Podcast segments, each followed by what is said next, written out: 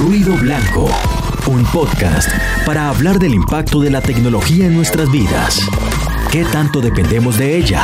¿Y cómo puede llegar a ser la vida digitalizada?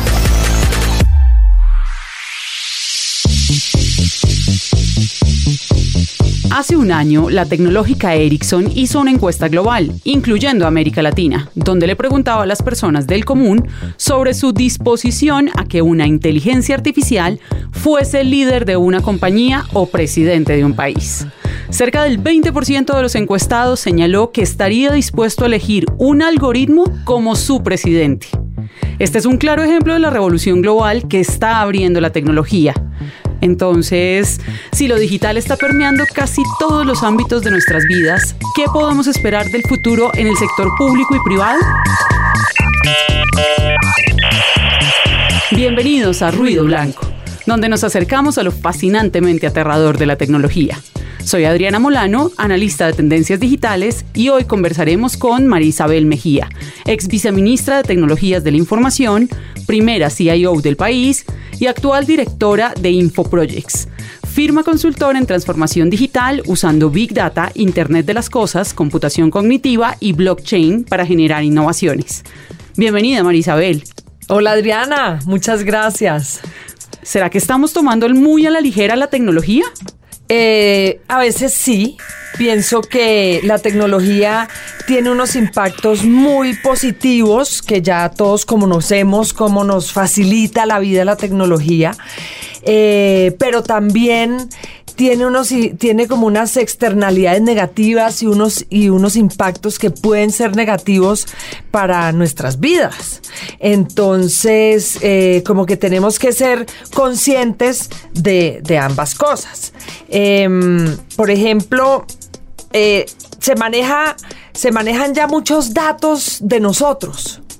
Eh, hay, información nuestra que se captura a través de nuestro comportamiento en, los, en las páginas web que visitamos, a través de lo que opinamos en las redes sociales, la información que capturan a través de bases de datos las diferentes organizaciones y, uno diría, eh, ya tienen como mucha información mía y se van a meter mucho en mi vida privada. Y eso puede tener sus aspectos positivos y sus aspectos negativos. Sobre todo porque estamos en un contexto en el cual el mundo parece estar regido por la tecnología, por las máquinas, incluso por las inteligencias artificiales, y creo que el 99.9% de todos nosotros no sabemos cómo funciona. Entonces es muy complejo y muy asustador qué está, qué está pasando ahí. Pero justamente para empezar, pensando en ese dato de, de apertura de este espacio, ¿Qué opinas de una inteligencia artificial como presidente de un país? ¿Será que no pues resuelve los problemas? Pues eso podría ser un chiste, porque puede haber un presidente tan malo que tal vez una inteligencia artificial sería mejor. Pero, eh, pero yo lo que veo es que los, los la inteligencia artificial es completamente complementaria al ser humano los seres humanos somos muy buenos para desarrollar algunas actividades y los computadores son muy, buenos para otras. Eh, digamos, para consumir esa gran cantidad de información, para almacenar la gran cantidad de, información que se está generando hoy en día a través del Internet de las Cosas, o sea, eh, los carros conectados, los semáforos conectados, nosotros eh, conectados, nuestros electrodomésticos conectados, pues eso genera una gran cantidad de información, más todo lo que sucede en Internet, en las redes sociales, todo lo que se habla, todo lo que se opina, eh, pues los computadores definitivamente tienen la capacidad de almacenar y procesar y analizar eh, toda esa información. Entonces, si complementamos lo que puede hacer los, lo que pueden hacer los computadores con eh, unas, unas habilidades específicas que tenemos los seres humanos, eh, donde está toda la creatividad, donde está como, como el, el, pensamiento lógico, pues es maravilloso. Entonces ahora un médico puede apoyarse de una inteligencia artificial para mejorar sus diagnósticos, para entender mejor qué tiene el paciente. Ahora, hay eh, hay como unos miedos de que la inteligencia artificial puede llegar a reemplazar al, al, hombre o que puede llegar a ser más inteligente que el hombre y hay unos científicos que dicen que sí, que, que las inteligencias artificiales pueden llegar a, superar yo digo la, que sí. la inteligencia del hombre. Eh, yo creo que todavía no ha sucedido, pero puede llegar a suceder. Eh, lo, que tenemos, lo que tenemos que hacer ahora es sacarle provecho a la, inteligencia artificial eh, y complementar lo que hacemos y tener en cuenta el, impacto que puede tener en el trabajo, por ejemplo.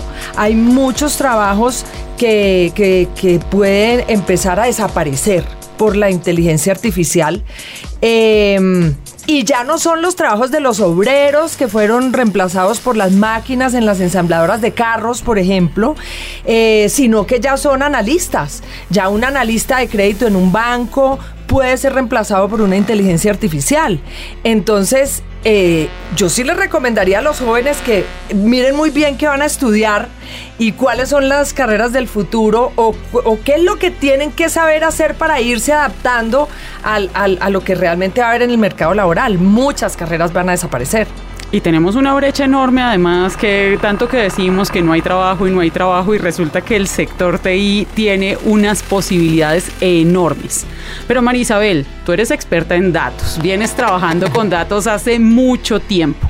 Justamente desde esos datos, yo quisiera preguntarte si tú crees que si esos datos son los nuevos reyes del mundo y todos producimos información en permanente, cortesía de todos los dispositivos a los que estamos conectados, ¿Será que estamos llegando al mundo del gran hermano, donde estamos tan conectados y brindando tanta información nuestra que básicamente estamos siendo es vigilados y supervisados en permanente? Es posible que sí, o sea, en parte sí, o sea, sí están, sí están teniendo, como decía ahora, mucha información eh, que puede ser utilizada de forma negativa, pero también de forma muy positiva. Si uno mira, eh, a ver, cómo una organización o cómo una entidad del Estado puede aprovechar esos datos ahí, es, es, es una cosa maravillosa. Eh, digamos, lo que se busca es que los tomadores de decisiones pasen de tomar decisiones basadas en la intuición, y como en la intuición, la experiencia, eh, que eso pueda, porque eso sigue siendo valioso, pero que eso pueda ser eh, complementado con decisiones basadas en datos. Yo particularmente en el Estado siento que hay un tema que, que, se necesita fortalecer, que de hecho tú fuiste una de las abanderadas y es el tema de interoperabilidad. Mi teoría es que si hay interoperabilidad, es decir, que las organizaciones, que las entidades del Estado, la una converse con la otra, o sea, que sus datos se hablen, mi teoría es que así acabamos con la corrupción. ¿Tú qué crees? Sí, eh, definitivamente, tecnológicamente, eh, es, se puede hacer. Ya existe la tecnología para interoperar, existe la tecnología para que los sistemas de información de las diferentes entidades hablen, se comuniquen. Eh, pero, pero lo que pasa, eh, digamos, ahí los problemas son más legales y culturales. O sea, hay, hay muchos funcionarios que sacan leyes y sacan normas que dicen no podemos eh, dar esto, estos datos porque... Eh, y, entonces uno no entiende por qué no se pueden dar esos datos, ¿sí? Eh, y, pues, supuestamente están protegiendo al ciudadano o protegiendo la información del individuo, pero generalmente no es así. Entonces, y por otro lado, pues el, el tema cultural, y es que la información pues da poder y entonces los funcionarios muchas veces no quieren dar la información a otra entidad, es que ni siquiera, sí, es a otra entidad para poder prestar un mejor servicio, por ejemplo, a los ciudadanos, para poder diseñar eh, servicios mucho más pertinentes para los ciudadanos, para, como es que yo, yo siempre he dicho que al ciudadano no lo podemos poner de mensajero del Estado. Eh, y, con, y con la falta de interoperabilidad lo que lo ponemos es que vaya una entidad a la otra, a la otra, a la otra, y eso lo vengo diciendo hace más de 10 años y sigue igual, desafortunadamente por esos problemas legales y culturales no se ha dado la, la interoperabilidad como se debe dar. Bueno, Marisabel, entonces parece que sí, uno, debemos estar asustados de la tecnología, pero dos, podríamos cambiar el mundo, podríamos cambiar el Estado, podríamos cambiar vidas si usamos esa tecnología de la manera correcta. Así es. Y creo que en eso es que estás tú en estos momentos de la vida. Creo que a propósito de InfoProjects, que es la empresa que tú estás dirigiendo en este momento, sé que están trabajando mucho y tienen unos lanzamientos que se hicieron justo a principio de este año en el sector turismo. Cuéntanos un poco de CityScan y CityPrint. ¿Qué son? Bueno, CityScan y CityPrint son unas aplicaciones que lanzamos en Las Vegas en el CES en enero de este año y lo que le permite a, le permite a los peatones eh, ubicarse en las ciudades eh, utilizando realidad aumentada realidad aumentada es como Pokémon Go, ¿cierto? Como esa capita que uno pone encima del mundo físico. Encima del mundo físico, digamos, a través de la aplicación usted va a ver la realidad por la cámara, o sea, se usa la cámara del celular para ver la realidad, pero le aparece información adicional. Entonces, primero, digamos, le aparece un mapa en dos dimensiones, pero normalmente la gente no se ubica en los mapas. La gente dice, yo estoy aquí, salgo y si voy para allá, ¿por dónde cojo? Cojo para la derecha, cojo para la izquierda. Entonces la realidad aumentada lo que le va a permitir es eh, orientarlo, guiarlo.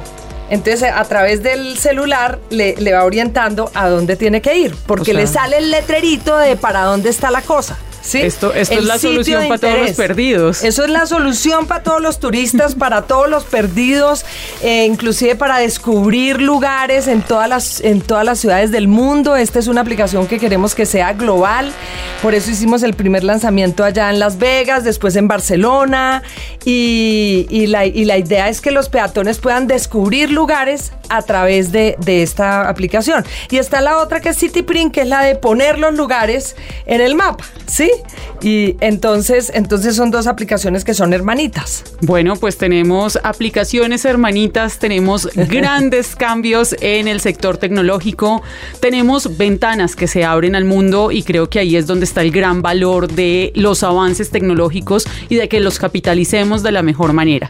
Acá estamos humanizando esas ciudades, estamos con tecnologías como CityScan, CityPrint, son aplicaciones que humanizan las calles, que nos sirven de guía y también por el otro lado tenemos el susto de la tecnología que no necesariamente está siendo usada de la mejor manera y que puede también asustarnos y aterrarnos un poquito. Pues muchas gracias María Isabel, directora ejecutiva de InfoProjects, por acompañarnos en esta conversación. Hasta aquí llegamos con Ruido Blanco, lo fascinantemente aterrador de la tecnología. Nos escuchamos en una próxima emisión. Conéctese bajo su propio riesgo.